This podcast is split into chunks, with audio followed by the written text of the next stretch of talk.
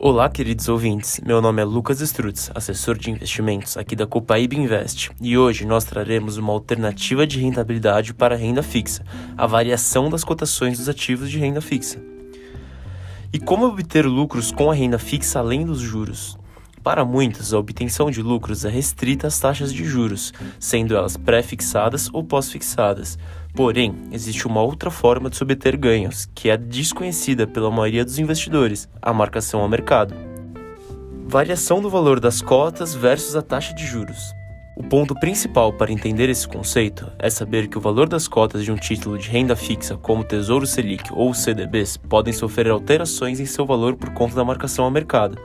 Dependendo de como caminha a taxa de juros, o valor das cotas pode subir ou diminuir. Ao longo do último ano, houve uma variação de praticamente 200 reais no valor de cada cota do Tesouro IPCA+, com vencimento para 2026.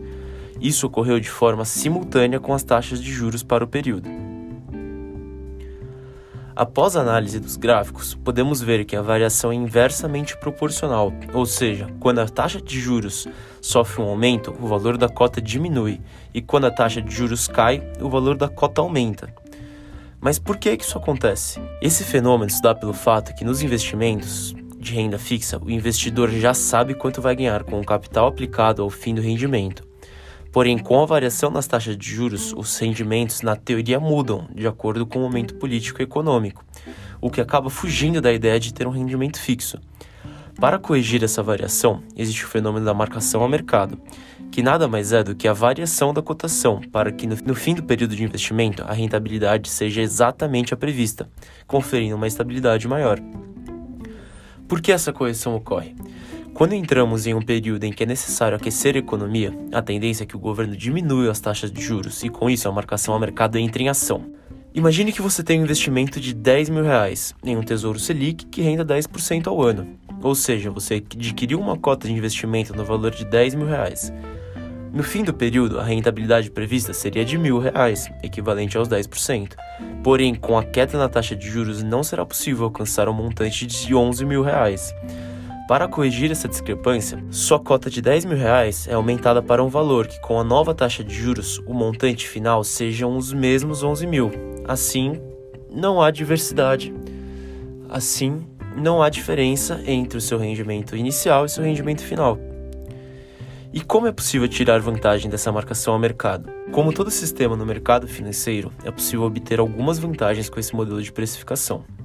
O investidor que entende bem a renda fixa sabe que nesse período de crise a tendência é a queda na taxa de juros, causando um aumento no valor das cotas.